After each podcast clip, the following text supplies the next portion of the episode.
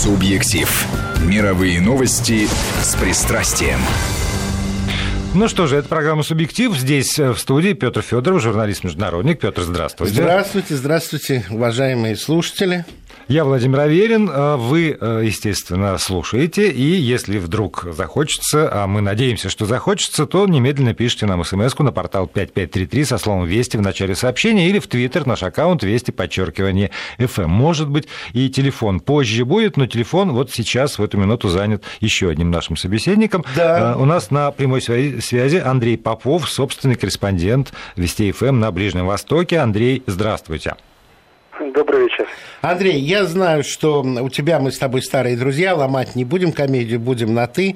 Сегодня горячий день из-за Туниса, и э, подробности все спрашивают. Но я хочу наш с тобой разговор построить не на горячих фактах, как бы важны они не были, мы новостники, мы все это понимаем, а немножечко порассуждать о том, что происходит на Ближнем Востоке и на севере Африки в целом. Я немножко представлю своего старого друга, Э, ближневосточника, журналиста, замечательного человека. Э, мы познакомились очень давно, это было начало 80-х годов, и э, я работал тогда на «Маяке», наследником который является Вести ФМ до некоторой степени. А Андрей приехал в отпуск или в короткую командировку в Москву с Ближнего Востока. Андрей, не помню, где ты тогда был, чуть ли не в Ливане. В Ливане шла гражданская... Да, я был тогда в Ливане. Да, в Ливане шла гражданская Ливане война, и э, мы сели, познакомились, и Андрей стал ужасно интересно рассказывать. Ливан, ближневосточный Париж. Сегодня обстрелы, а завтра подметают осколки стекла. И снова свежие пирожные из Франции предлагают клиентам, и я еще советский, наивный достаточно журналист, потому что была холодная война, еще не горячая. Говорю, Андрей, ну, ну как же так, ну, ну зачем же воевать, ну кому это выгодно? И тогда Андрей первым мне преподал урок, который я запомнил на всю жизнь, и который подтверждает каждый год, к сожалению, кому война, кому мать родна. Война – это огромный бизнес. Он не уступает по доходам заинтересованным людям, Э, бизнес туристический. И э, я должен сказать, что когда я был в Каире, и Андрей любезно стал показывать мне город со всеми его причудами, необычностями, гигантским кладбищем размером с хороший город, и м, показывал, как египтяне клаксоном разговаривают друг с другом, просят пропустить, чтобы повернуть направо, налево, ругаются между собой, объясняют, что очень спешат, и все это демонстрировал, показывал, поэтому Андрей Попов для меня это человек, который не просто знает Ближний Восток, а чувствует его. И иногда, э, как человек, чувствующий Ближний Восток, способен на предсказания, необычные иногда, иногда парадоксальные, но точные. Андрей, ну вот так я тебя представил, абсолютно искренне. Спасибо, спасибо Петя, спасибо тебе за все. Абсолютно искренне. Мне бы тоже хотелось добавить какие-нибудь слова, комплименты в адрес Андрея Попова, но уж ладно, не буду. Сэкономлю время. Я надеюсь, что, Андрей, вы так знаете, что э, наша, наша редакция, я, в частности, с большим уважением, почтением относимся к вам и вашей работе. Вот так. Правильно. Спасибо. Правильно. Итак, Андрей, в конце прошлой недели э, Джон Керри заявил, что надо начинать переговоры с Башаром Асадом. Для меня это поразительная вещь, потому что я помню заявление э, предыдущей госсекретаря Хиллари Клинтон, которая говорила не то, что переговоры нельзя с ним вести, а он должен быть смещен, и другой альтернативы для Сирии нет. Что меняется на Ближнем Востоке, из-за чего Госдеп разворачивает свою э, тактику в отношении Сирии. Не говорю стратегию, но тактику. Ну, прежде всего хочу сказать, что война, э, гражданская война в Сирии, которая была развязана, в общем-то, благодаря действиям извне, длится уже 4 года. Это, в общем-то, по времени сравнимо с э, Великой Отечественной войной.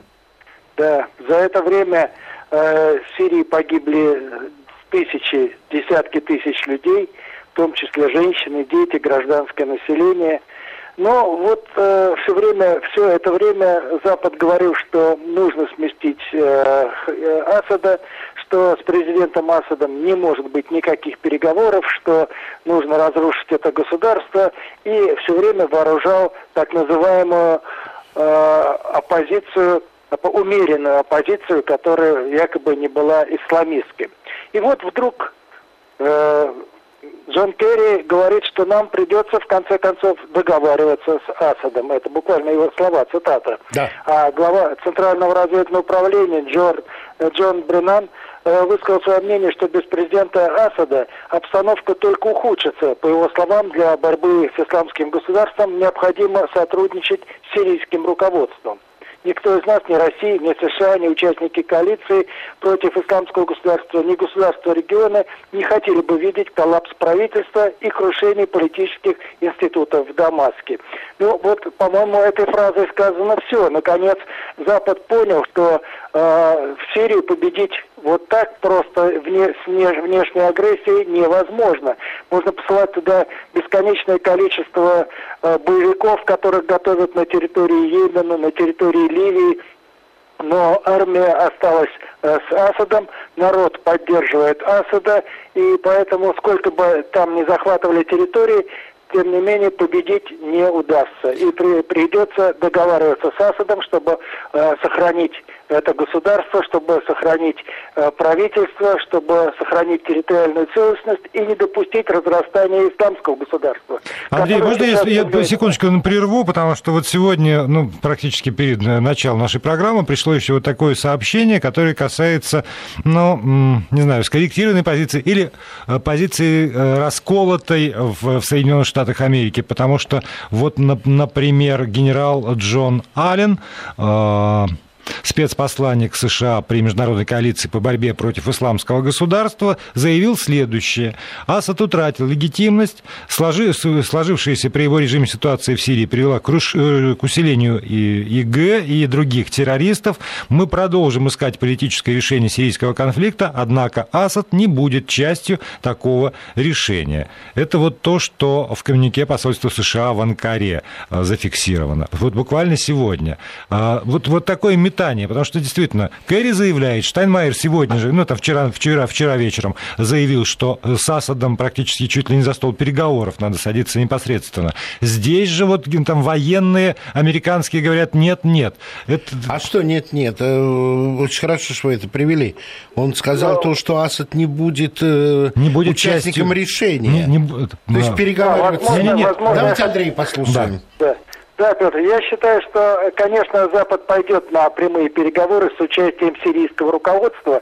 Возможно, это будет какой-то представитель э, правительства или, или какой-то видный политический деятель, не сам Асад но э, линию Асада тот будет э, при, выполнять и придерживаться, и Запад пойдет на то, чтобы э, вести эти переговоры с представителем э, именно сирийского руководства. Андрей, я вас прерву еще на секундочку, потому что пришло срочное сообщение. Операция силовиков в Тунисском музее, где были захвачены заложники, завершена. Боевики уничтожены. Об этом сообщает радио Туниса. Э, нам рассказывает РИА Новости. Число жертв нападения боевиков в столице Туниса увеличилось снизились до 9. Это последняя информация канала Аль-Арабия. Вот. Э, ну и среди заложников нет, точно нет туристов из России. Все. Ну, слава Богу, Хорошо, слава Богу. Да. Андрей, Петр, ну... я хотел вот еще да, на, на одном моменте заострить внимание. Вот в интервью американскому телеканалу Vice News президент Соединенных Штатов Барак Обама рассказал об истоках происхождения террористической организации «Исламское государство», которая в настоящее время действует на территории как Сирии, так и Ирака. Вот Обама подчеркнул, что усиление влияния радикальной группировки является непреднамеренным последствием вторжения американских войск в Ирак в 2003 году, когда президентом Соединенных Штатов был Джордж Буш-младший. Исламское государство является ответвлением от Аль-Каиды в Ираке, которое разрослось в результате нашего вторжения, заявил Обама в интервью. И это является примером непреднамеренных последствий. Вот как. Непреднамеренные последствия. То есть якобы Соединенные Штаты не просчитали, к чему приведет вот эта агрессия 2003 года, когда был свергнут режим Саддама Хусейна, когда была уничтожена иракская армия, когда была захвачена территория которая в результате потом переживала все это время, с 2003 года практически э, переживала тяжелейшие э, годы э, междоусобицы. И при том, Андрей, позволю себе добавить, Аль-Каиды при Саддаме Хусейне в Ираке не было вообще. Абсолютно. Там не было никаких экстремистов, и Саддам Хусейн, в общем-то, держал страну достаточно крепко, не сотрудничая ни с, ни с кем из экстремистов, как это происходит сейчас, когда стороны обвиняют друг друга в том, что вот то эти сотрудничают, то те, то устраивают взрывы, а в результате гибнут люди, разрушается страна. Да, но при этом, смотрите, когда используется формулировка «непреднамеренные последствия», то она, на мой взгляд, исключает ответственность абсолютно. Но это как бы вот вы, нужен, ну, да, нужен да, пенициллин да. для того, чтобы вылечить инфекцию. Но попутно вот неучтенные там осложнения. Но мы же это... Ну, мы, Я, за, э, зато мы вылечили инфекцию. Значит, и вот... человек умер из-за аллергической реакции да, на пенициллин. Да, и в этом смысле... Инфекцию вот, ну, победили, да. но человек умер. Конечно, хорошо, что прозвучали такие слова из э, там, уст президента страны, хотя бы э, опосредованно, ну вот признано, что да, последствия, но, но он не несет ответственности. И предыдущий президент не несет, и государство США не несет ответственности. Ну, нет, так, нет, так давайте, случилось. Да, давай, да, да, да, я понимаю, вы с иронией говорите, потому что на самом деле несут ответственность и тот, и другой, и само государство, они просто не принимают не на себя принимают на себя, да, да. Да, совершенно верно. Но, Андрей, у меня тоже э, вопрос который, в общем, с этим связан. Получается так, что эти два заявления, ну, как определенные индикаторы, что Вашингтон, возможно, пересматривает свою тактику на Ближнем Востоке. Или это очень смелый вывод? Нет, это очень правильный вывод, действительно это так. Э, Соединенные Штаты, видимо, наконец осознали, что то, что они натворили на Ближнем Востоке, в общем, не лезет ни в какие ворота, и сейчас они вынуждены менять тактику для того, чтобы, в общем-то, сохранить свое лицо. Посмотрите, вот, скажем, с Египтом – это страна, в которой мне достаточно близка здесь, поскольку я сейчас здесь работаю. Э, когда произошел переворот и э, братьев-мусульман свергли и убрали президента Мухаммеда Мурси, Соединенные Штаты сразу заявили о том, что они прекращают поставки вооружения Египту. Прошло уже больше года, и только сейчас уже когда э, новая власть достаточно укрепилась, военный режим стал крепким, американцы вновь вернулись к тому, чтобы восстановить вот эти самые поставки и а, оказать, оказать помощь египетской армии, правда, весьма устаревшим оружием.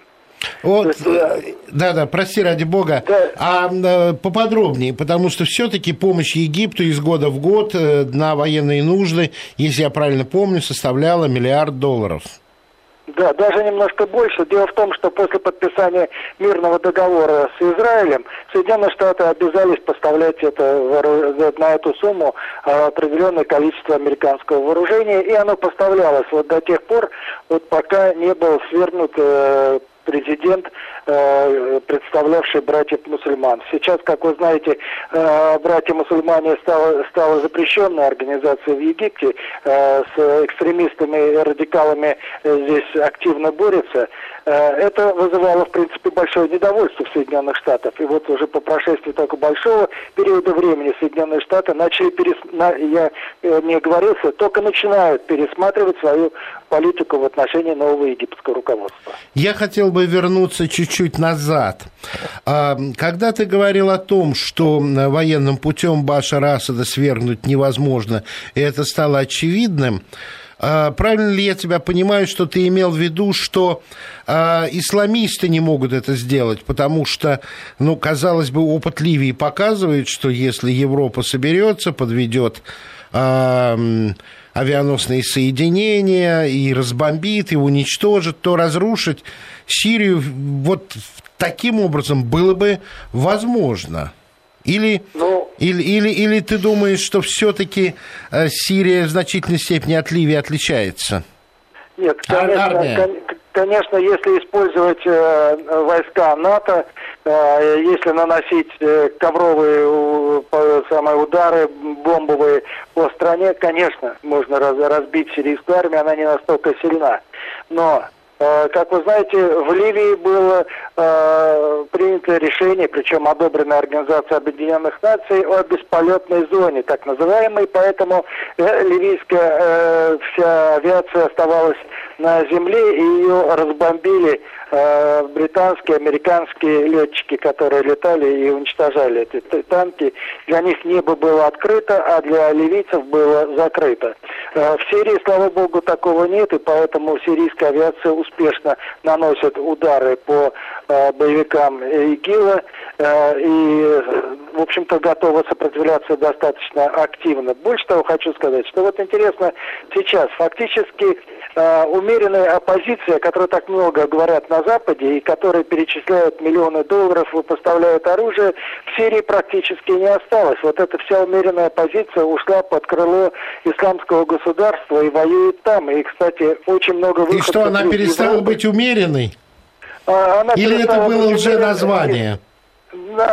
сохранилось только название. Она стала радикальной оппозицией, которая вместе с боевиками исламского государства и Джибхата Носра э, совершают э, прямую агрессию. При этом э, базируется часть этих боевиков на территории соседних государств, и оттуда поступает вооружение, боеприпасы, э, и огромное количество э, джихадистов, которые там воюют, в общем-то, это иностранные наемники.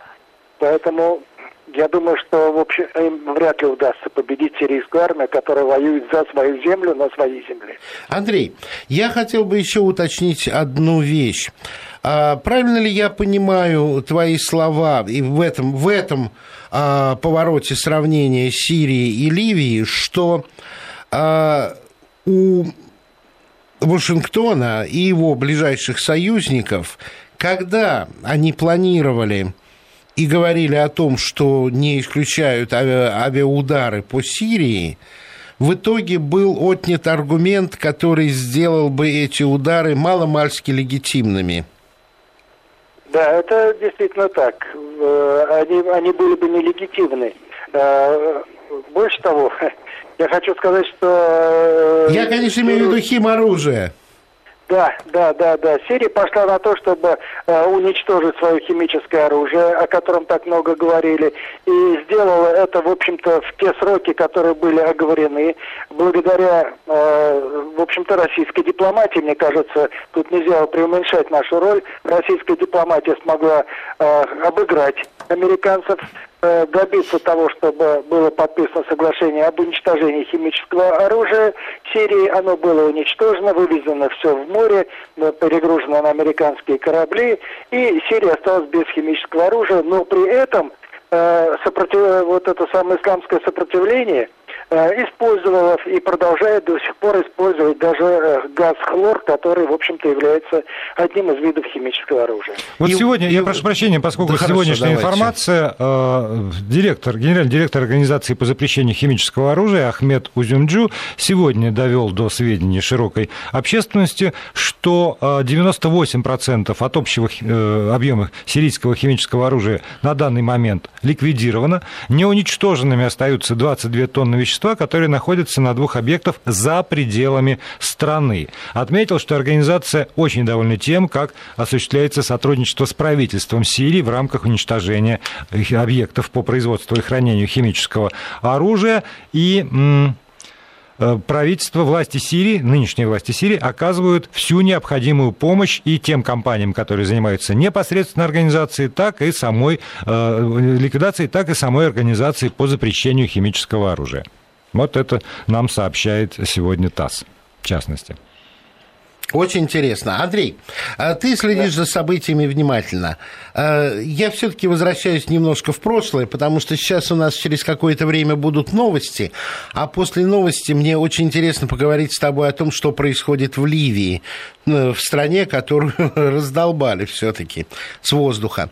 Так вот, э, в Сирии а ты следишь за развитием событий. Скажи, пожалуйста, вот э, те случаи применения химического оружия, в котором обвиняли сирийскую регулярную армию, э, получены ли какие-то подтверждения этому? Получены ли э, противоположные доказательства того, что это были провокации? Ну, то, что были провокации со стороны оппозиции, это однозначно, потому что когда захватывали бункеры оппозиции, там находили э, элементы этого химического оружия. Э, а мне рассказывали такую забавную вещь, на мой взгляд, когда э, сирийская армия э, демонстративно отошла от позиций э, боевиков э, исламистов, одела противогазы, вдруг появились вертолеты, которые сбросили бочки с каким-то белым порошком. Естественно, что боевики, ну, подумав, что это химическое оружие, бросились бежать. Э, оказалось, что это был просто мел, который сбросили, и, в общем, тем самым прикупили этих боевиков, которые оставили свои позиции даже без боя. Но это была вроде как имитация применения химического оружия? Да, да, да. Ну, это имитация была, не более того. Но для того, чтобы поверить случае... в имитацию, надо верить, что может быть применено. но тем не менее. Ну вот да, такое, нет, очень интересная, очень интересная история, и она, э, правильно Владимир отмечает, достаточно обоюдоострая. А, Сирия, все-таки до, до, до перерыва на новости хотелось бы понять, насколько прочна, прочна позиция, если боевики контролируют пригороды или даже кварталы Дамаска? Э, да, там есть э, кварталы, которые контролируют боевики. Это пригороды, ну, в общем, мало, мало там заселенные небольшими, стоят небольшие дома, отдельные виллы.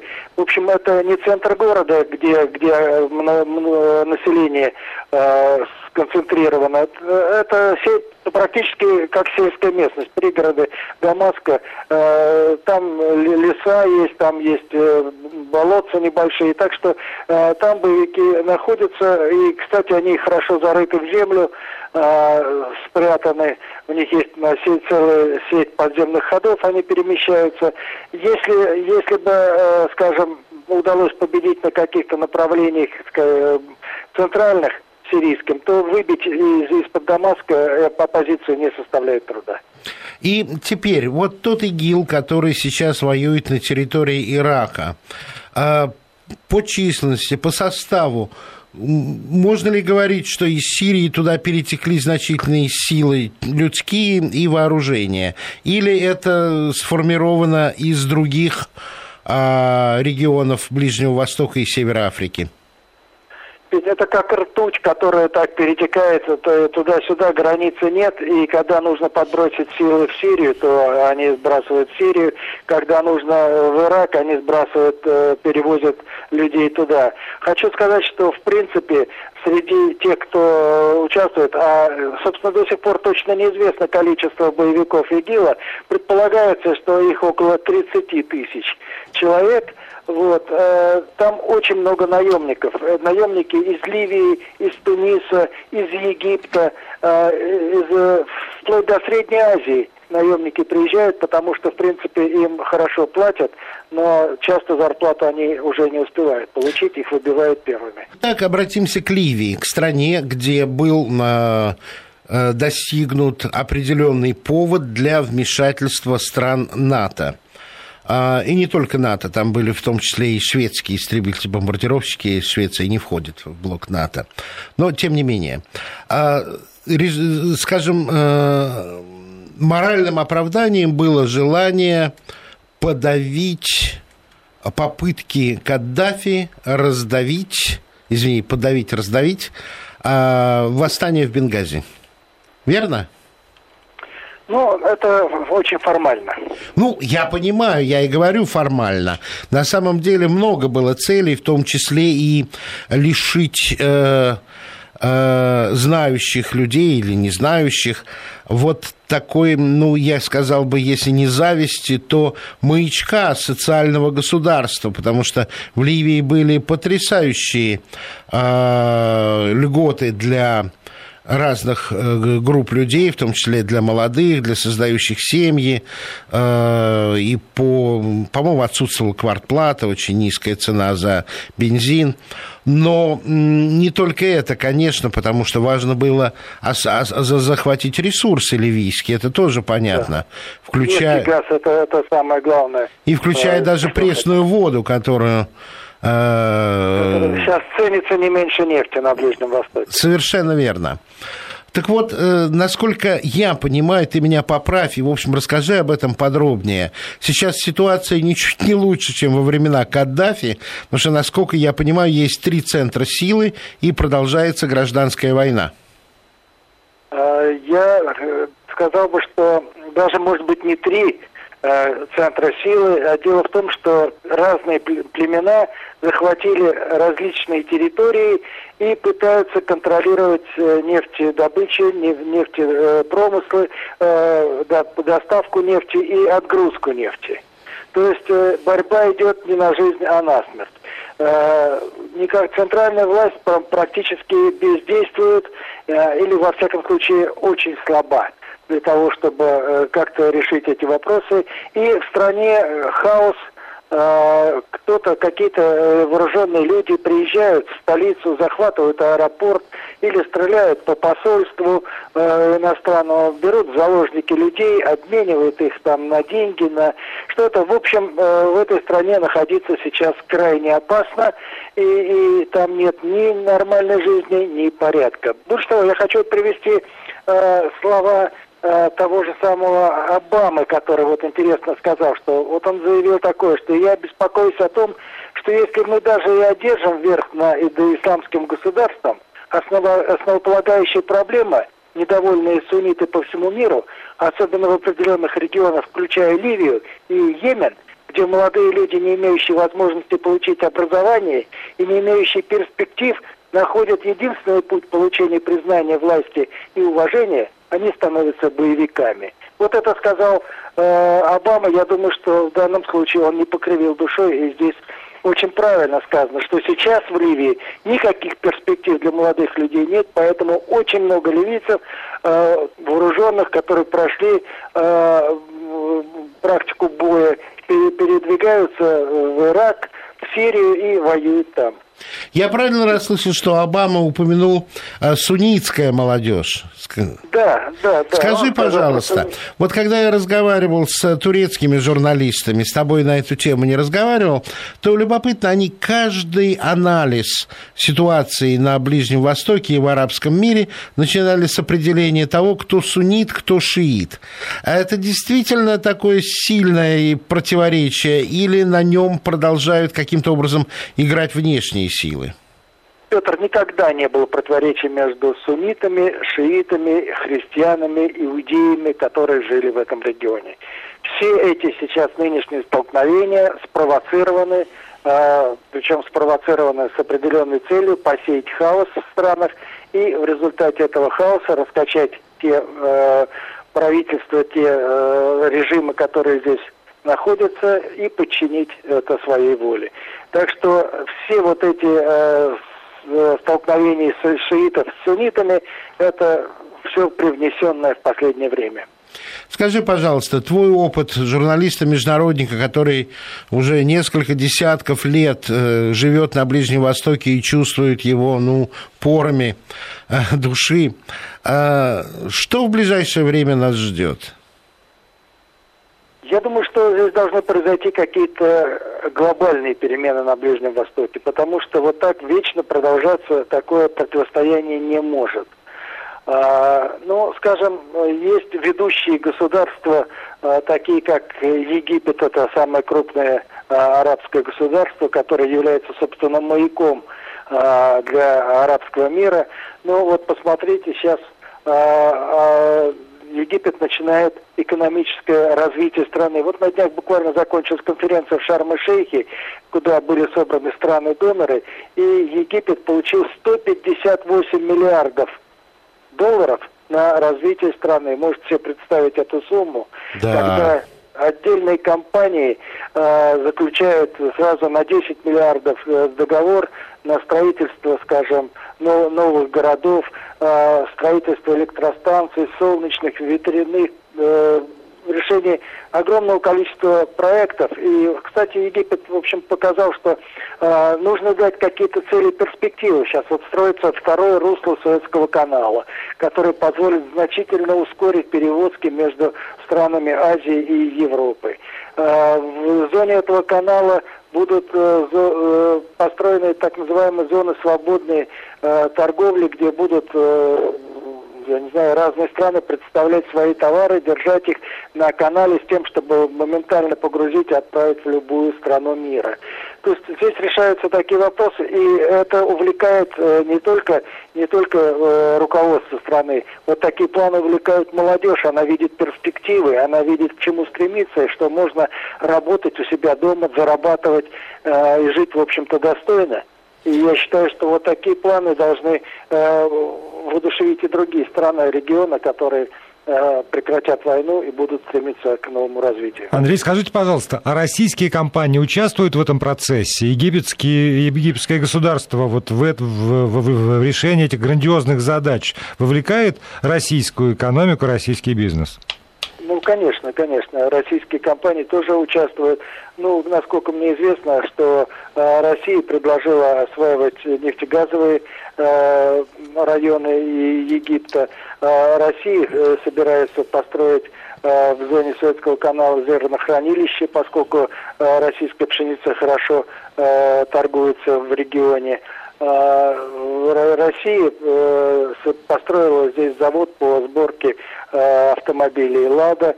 Есть и другие наметки. Я думаю, что, ну, кроме, да, еще вопрос стоит о строительстве, возможном строительстве атомной электростанции в Египте, которая с участием России будет создана. Я думаю, что это показывает, что Египет открыт буквально для всех, в том числе и для России, никаких исключений нет.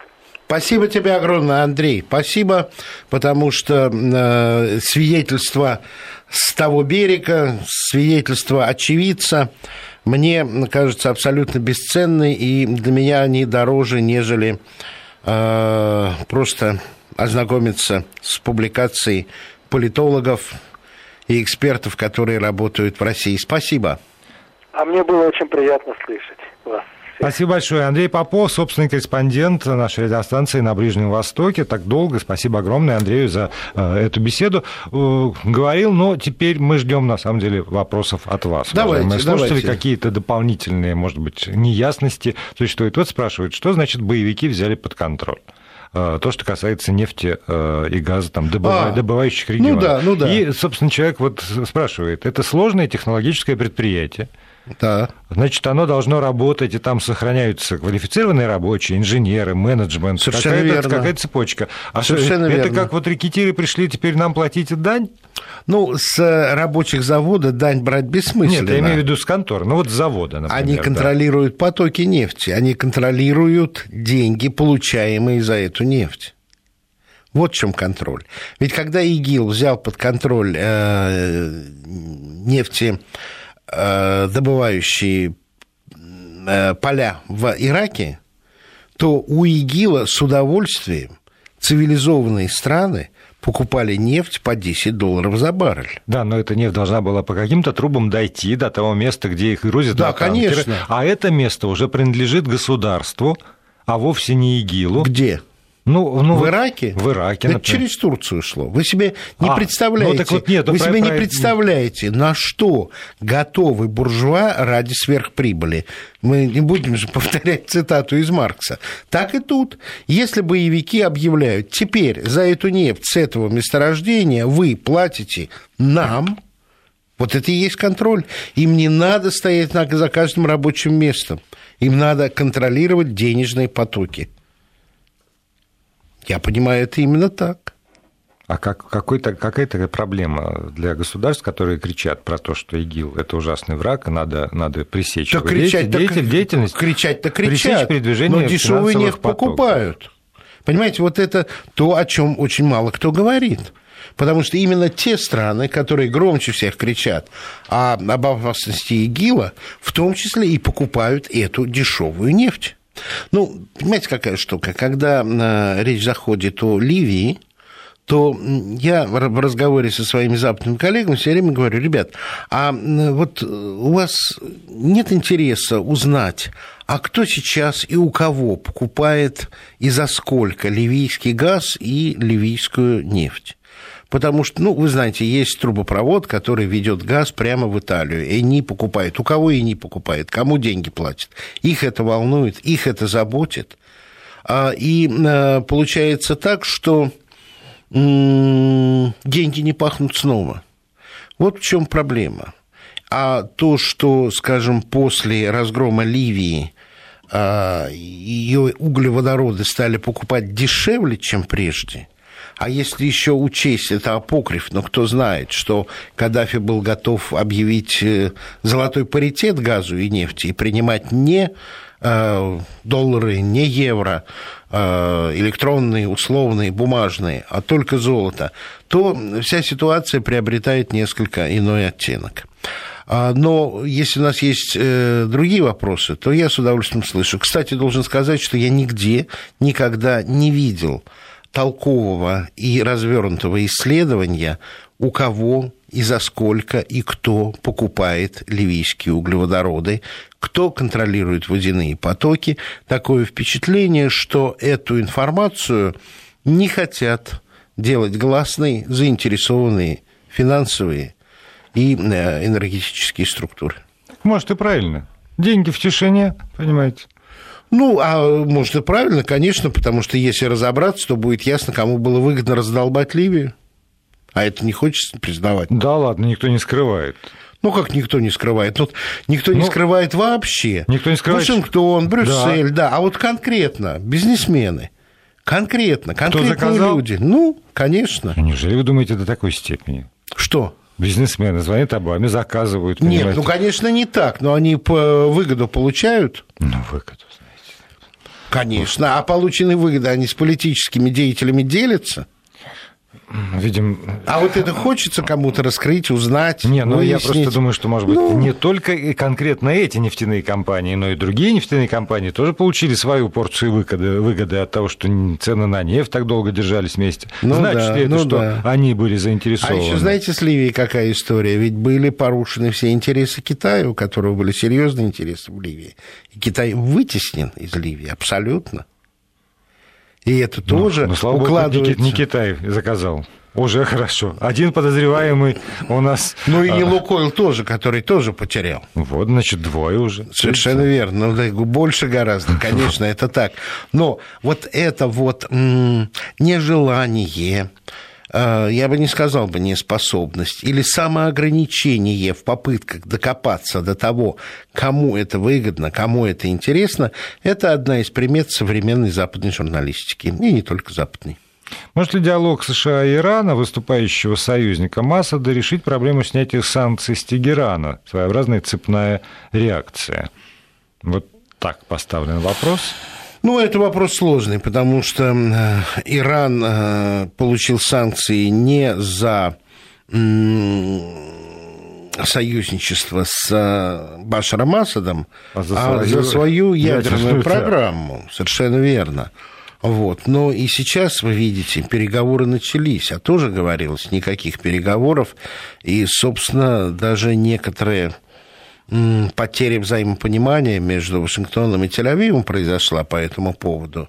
И вот э, сейчас, победивший на выборах на Нетаньяху, я думаю, значительную часть голосов получил благодаря своему можно по-разному относиться к политике Израиля, можно по-разному относиться к подходам Израиля к проблеме Ирана, иранской ядерной программы, но то, что выступление перед законодателями Нетаньяху, вопреки просьбам, воле Обамы не просто состоялось, а триумфально состоялось, конечно, добавило ему очков, и для меня это, конечно же, пример политического мужества человека.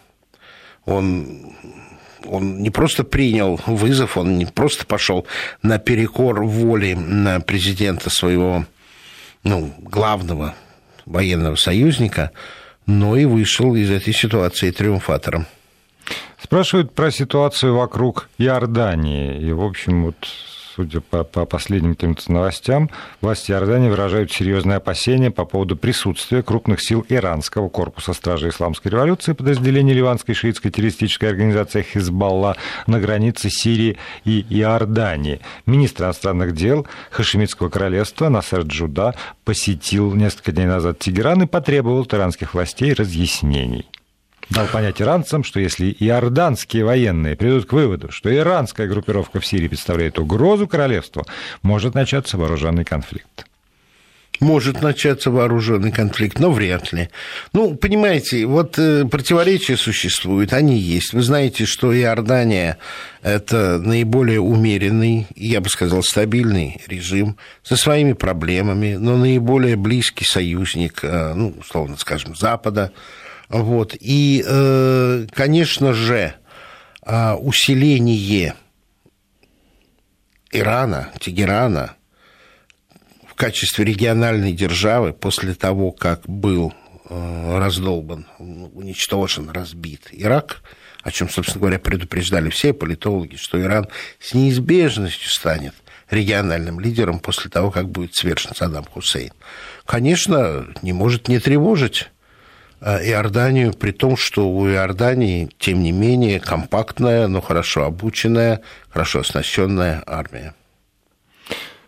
Как вы коротко отвечаете, можно подумать, что люди прям погружены там, в, в, в особенности Иранского королевства и их взаимоотношений... Иорданского с... королевства. Извините, да, да, Иорданского королевства и их взаимоотношений с соседями. Вы хотите сказать, что у нас совсем нет вопросов? Нет, я хочу сказать, что ну, нельзя так коротко, правда? Как будто вы кругом сидят специалисты по Ближнему Востоку, ну, тогда... и вы им напоминаете только про то, что уже и так известно. Там, не знаю, а король Иордании, который вот как-то он... А как он относится к окружающему, в конце концов? Он выступает на стороне Запада в борьбе с Асадом, или, может быть, он придерживается какой-то это, взвешенной позиции? Что, ну, пару слов-то скажите. Ну вот, вы, вы вроде как за меня все и сказали. Ну, король Иордании придерживается взвешенной политики, разумеется. Разумеется, он не может в открытую выступать против Башара Асада. Почему? Ну, потому что ну, все есть... кругом выступают, а ему Кто нельзя. все кругом? Арабская солидарность какая-то есть?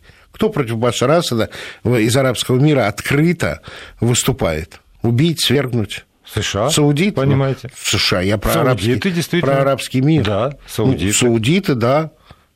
Саудиты – это ближайшие и, союзники. Например, и свой интерес. к ним король Иордании. Почему ну, нет? Ну, вы меня спросили, почему такая острая реакция на присутствие иранских сил на границе с... А дальше я должен... Это не я спросил. А, ну... Пишет человек да. на СМС-портале. Какова а. перспектива ситуации в Иордании? Спасибо, Владимир. Вот видите, Владимир, прекрасно... Владимир Птоть, это подпись, не я, понимаете? А, а я думал, это, это вам. Это не я. Нет, давайте, если это вопрос, то я на него ответил. Ситуация стабильная. Ничего в ближайшее не время, Владимир. ничего радикального с Иорданией не произойдет. Ни Ирану, ни э, ислам, ислам, исламским группировкам на территории Ливана совершенно невыгодно и не нужно дестабилизировать а, Иордания. Это, это, это нонсенс. Поэтому я готов еще раз успокоить. Иордания островком стабильности останется, и туда можно поехать отдохнуть, это ужасно интересно.